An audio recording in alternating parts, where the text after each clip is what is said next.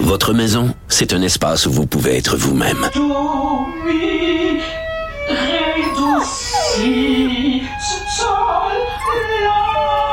Elle mérite d'être bien protégée et vous méritez d'être bien accompagné. Trouvez la protection la mieux adaptée à votre maison avec Desjardins Assurance et obtenez une soumission en quelques clics sur desjardins.com.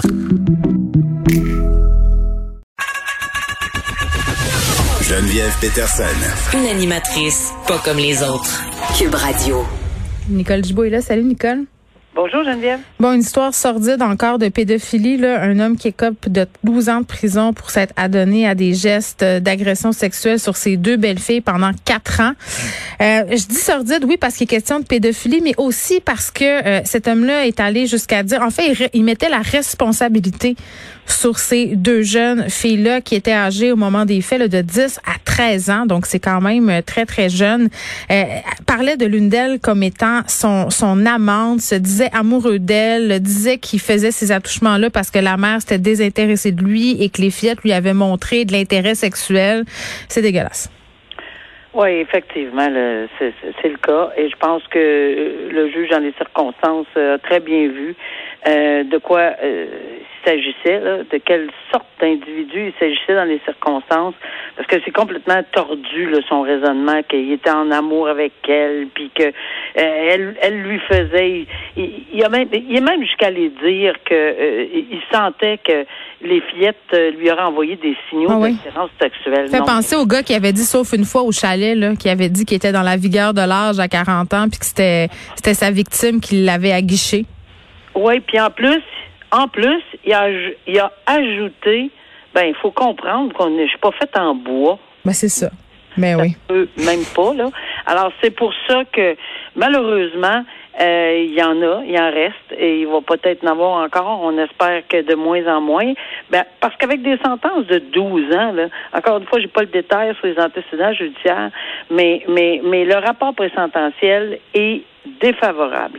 Puis en partant, là, ça veut dire qu'il y a quelqu'un, un agent de probation qui s'est penché, qui a regardé euh, tout le dossier, les antécédents, hmm. qui il est, de, de quelle famille, euh, où il travaillait. Bon, c'est un rapport complet. C'est une étude qu'on demande comme juge pour nous aider à, parce qu'on répète toujours que la sentence est individualisée. Donc lui, le monsieur là, euh, c'est qui ce monsieur-là? Là, on comprend sa personnalité, oui, mais mis à part ceci, qu'est-ce qu'il fait dans la vie, quelle famille, bon, etc., etc., pour avoir un portrait plus global. Mais dans ce cas ci là, et puis j'en ai vu dans ma vie des rapports présententiels, celui-là, il était nettement défavorable parce que les propos tenus euh, avec l'agent de probation ont été transmis au, juge. Euh, alors, c'est complètement tordu comme comme propos là, de penser que c'est lui, lui. Euh, il n'est pas fait de bois, donc ah oui, c'est ça. Le... à côté, peut-être qu'il pouvait le, taquiner sexuellement. Ça démontre euh, aucune introspection, aucun progrès, aucune remise en question. C'est d'ailleurs euh, ce que soulignait le rapport présententiel, comme tu le disais, donc 12 ans euh, pour ce pédophile. Un, sujet qui me ramené dans des mauvais souvenirs d'adolescence, Nicole. plutôt à la fin de mon primaire, où je fréquentais une école privée, on avait un costume, un uniforme, et ça constituait d'une espèce de robe bleu marin là, on appelait ça un jumper. Puis le, kick des gars là dans ce temps-là c'était de regarder sous nos jupes sans qu'on s'en rende compte de nous claquer l'élastique de brassière. Et dans ce temps-là quand on s'en plaignait Nicole les bonnes sœurs nous disaient bah les gars c'est de même ça va toujours être de même cache-toi assieds-toi comme il faut tu sais un, peu cette idée là ouais. euh, puis je vois que ça a pas changé en ce sens où c'est les moyens technologiques qui ont changé là mais on se parle d'un cas dans une école secondaire où euh, des adolescentes ont été prises en photo à leur insu. Euh, c'est un, un petit gars qui se promenait dans l'école, qui prenait des vidéos explicites en dessous des jupes des filles, qui partageait ça ensuite, mais là, ça passe plus. Non, puis euh, moi je te dirais que je te suis je- pour le costume, j'ai Oui. passé par là, les vécu ça bonnes aussi? j'ai passé par là, Mm. mais il n'y avait pas de garçons nous autres, fait ils pouvaient. Ça réglait le problème. Juste un collège de filles. Bon. mais tout ça pour dire que tu as tout à fait raison, ça a changé énormément la transmission des informations, le fait qu'on prend des photos intimes, puis à quoi on sait. Je pense que je pense qu'il faut vraiment l'éducation là, c'est tellement important qu'on fasse comprendre, puis pas de façon euh, pépère, puis mon oncle, puis ma tante, là. C'est juste qu'il y a des implications. Quand on tient un appareil dans les mains, quand un jeune tient un appareil dans les mains, il faut que ça vienne avec euh, un livre d'instructions. Que faut que la, la personne, cet adolescent, sache les conséquences de ce qu'on peut ou peut pas faire avec ceci euh, de façon très claire, nette et précise. Puis il faut aller jusqu'à expliquer que c'est tout à fait criminel. Euh, on peut réellement être accusé d'infraction criminelle si on partage des photos intimes. Euh, et ça peut même aller jusqu'à la distribution de pornographie jumelée. On l'a vu dans une école de la rive sud, euh, des, des images qui ont été, euh, oui, des, des images qui ont été envoyées sans consentement, mais où une jeune fille avait envoyé de son plein gré des photos à un garçon. Là, dans ce cas-ci, c'est pas ça. Là. Il, on il est pas question de, Non, non, de sexto, c'est vraiment des ça. images qui sont prises à l'insu, là, ce qui ajoute Mais- encore plus au côté problématique de l'histoire. Prends la, la balle au, au bon parce que tu viens de dire c'était une jeune fille dans l'autre cas. Là. Oui. Même les mineurs ne ça. peuvent pas consentir. Alors, et ils peuvent pas consentir à ce qu'on on partage des photos intimes. Un majeur 18 ans qui s'échange des photos intimes avec un autre majeur, c'est leurs affaires. Attends, j'ai une Et question là. Attends un petit peu. Même si tu as atteint l'âge du consentement sexuel, tu ne peux pas envoyer de photos Ben, de toi dénudée à une personne? Non, c'est c'est Ah. le cons non, Je savais c'est- pas. C'est vraiment une euh, partage de photos. Le mineur, on parle pas de là, on parle de mineur. C'est ça. Alors, c'est c'est ça. Donc ici, dans les circonstances, est-ce qu'il y aura des accès Est-ce que la mère, parce qu'on voit qu'elle est très euh, bouleversée, et je la comprends. C'est bouleversant, mais Euh, oui. C'est tout à fait bouleversant parce que sa jeune fille n'est pas dans le consentement, n'a pas participé, c'est pas, tu sais, elle s'est pas trompée, c'est pas une erreur de jeunesse ou de d'ado, c'est pas ça là, c'est vraiment à son insu. Donc, euh, évidemment, quel quel recours va-t-on prendre Ben, c'est une agression sexuelle, Nicole. Moi, je, je vois ça comme ça. Là. C'est- Mais je vois ça comme un peu une agression sexuelle. Non, je veux dire, tu prends en photo euh, la clotte d'une adolescente sous sa jupe puis t'envoies ça. Je veux dire, tu la violes dans son intimité. Ah, c'est ça, une oui. agression, là. Le, le, le viol de l'intimité, mais ça, ce n'est pas une agression sexuelle dans le code criminel. Ouais, mais dans mon livre à moi, c'en est tout. Oui, oui, non, mais ça, c'est correct. Mais au niveau, on peut appeler une pomme une pomme, mais dans le code criminel, et, et c'est- pas c'est pas une agression spécifique sexuelle, mais c'est une autre infraction. Euh, et- ça, ça veut pas dire que ça diminue la responsabilité criminelle. Alors, on verra si la mère, euh, dans les circonstances, euh, ça, ça va tout est équilibré avec la décision de l'école, j'imagine. Alors, euh, comment on va composer avec ceci? Moi, je me souviens du dossier dont on parlait tantôt. Ouais. Euh, C'était pas facile. Tu sais, un retirait l'autre, l'autre, non, moi, je vais y aller. Euh, euh, qui ont qui ont puni? Est-ce qu'on retire les... c'est lequel...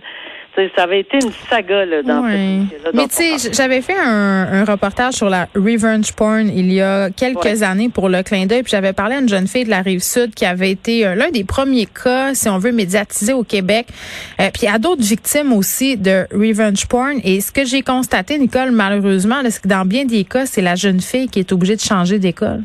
T'es obligée de partir parce qu'elle se fait C'est exactement ça le problème. Ouais. Et, et- et si on fait un parallèle en violence conjugale, on dit tout le temps que c'est la madame avec ses enfants qu'il faut qu'ils partent. Mm. Euh, c'est c'est ça qui est l'envers de la médaille, qui est pas tout à fait juste et correct. Et je pense qu'il va falloir rééquilibrer tout ceci là, parce que on a, euh, je pense que les institutions euh, dans les écoles, etc., ont vraiment une sérieuse réflexion Ouais. à faire. Le retour d'éducation sexuelle bien enseigné, la responsabilisation des petits garçons Oui. aussi, parler du consentement. Euh, et ça, ça commence à un très, très jeune âge. Moi, je pense que la solution euh, va passer par là, puis qu'à un moment donné, on va arrêter de pelleter sur le dos des jeunes filles le désir masculin. Ça, ça, c'est, ça serait, ce serait mon rêve prochainement. Euh, moi qui Bon, ben, maman de va se réaliser. Oui. Euh, on termine en parlant du procès de François Asselin. C'est assez compliqué, là, Nicole. Tu vas démêler ça pour nous. François Asselin, qui a été accusé du double meurtre de son père et de son collègue de travail en mai 2018, outrage à un cadavre aussi. Euh, là, euh, ce qui se passe, c'est que la preuve de la défense est, est close finalement. Puis on, on, se chicane un peu sur le verdict de non-responsabilité criminelle. Là. Oui, tout à fait. Alors, d'une façon assez simple, là, il fait face à des accusations évidemment très sérieuses.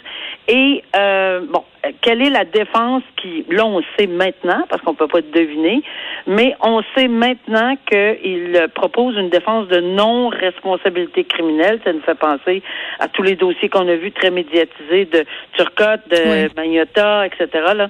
Il y en a eu plusieurs. Mais pour présenter cette défense-là, ça, c'est une défense qu'il faut qu'il d'abord, premièrement, on peut pas alléguer n'importe quel euh, état de santé. Euh, il faut quand même que ça soit mis en preuve par prépondérance que c'est une maladie mentale. Donc ça, c'est la décision du juge. Et si le juge vient à la conclusion qu'en entendant les experts, il va procéder, puis on verra, là, il va donner ça au jury en disant, voici, euh, vous avez le droit de le considérer pour telle, telle, telle raison. Alors, ça, c'est ça fait partie des tâches du juge. La défense propose euh, une défense de non-responsabilité. Pourquoi? Parce qu'ils se sont basés sur des rapports de psychiatres, deux mm -hmm. psychiatres, qui ont dit que, bon, selon leur analyse, leur expertise, avec les rencontres qu'ils ont eues avec cette personne-là, ils en viennent à la conclusion que oui, il y a une psychose, puis ça, ça rentre dans, dans, dans probablement qu'elle va être, elle va être transmise au jury de cette façon-là. Là.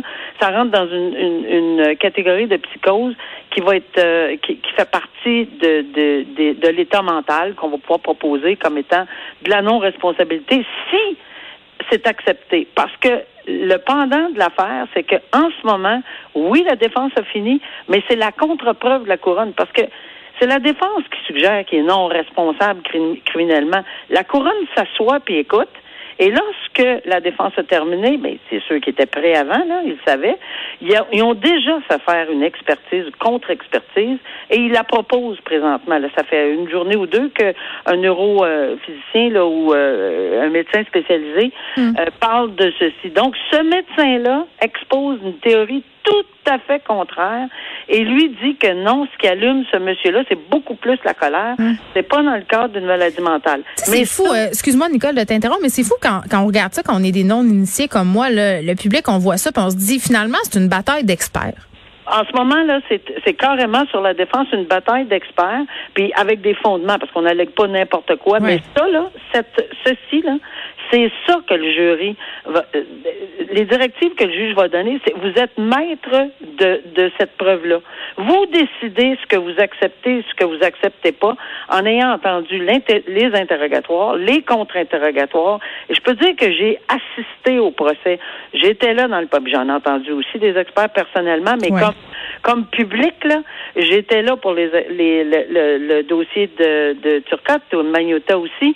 Et c'est Évidemment, c'est des grands termes médicaux, euh, médicales oui. dans, dans, dans, la médecine très poussée, mais quand même, on réussit à comprendre et on voit vraiment que oui, pourquoi dans tel tel cas il y a des batailles et c'est sûr que euh, le jury euh, il va être très enclin à écouter les directives du juge là-dessus, à savoir comment se diriger en droit. Mais c'est eux qui vont être responsables de dire non, moi cet expert-là, il m'a pas, il m'a pas allumé, puis voici pour telle raison. C'est pas des médecins, puis c'est pas des juristes, mais le juge non plus est pas médecin. Alors c'est, c'est la beauté de l'affaire, c'est qu'il faut qu'il s'exprime assez clairement comme médecin. Puis ceux que j'ai vus là à date là comme expert, comme expert en psychiatrie oui, c'est compliqué, mais après ça, il l'explique clairement. Oui, ce sont de bons communicateurs, puis des fois, on peut les oui. entendre dans les médias pour cette raison.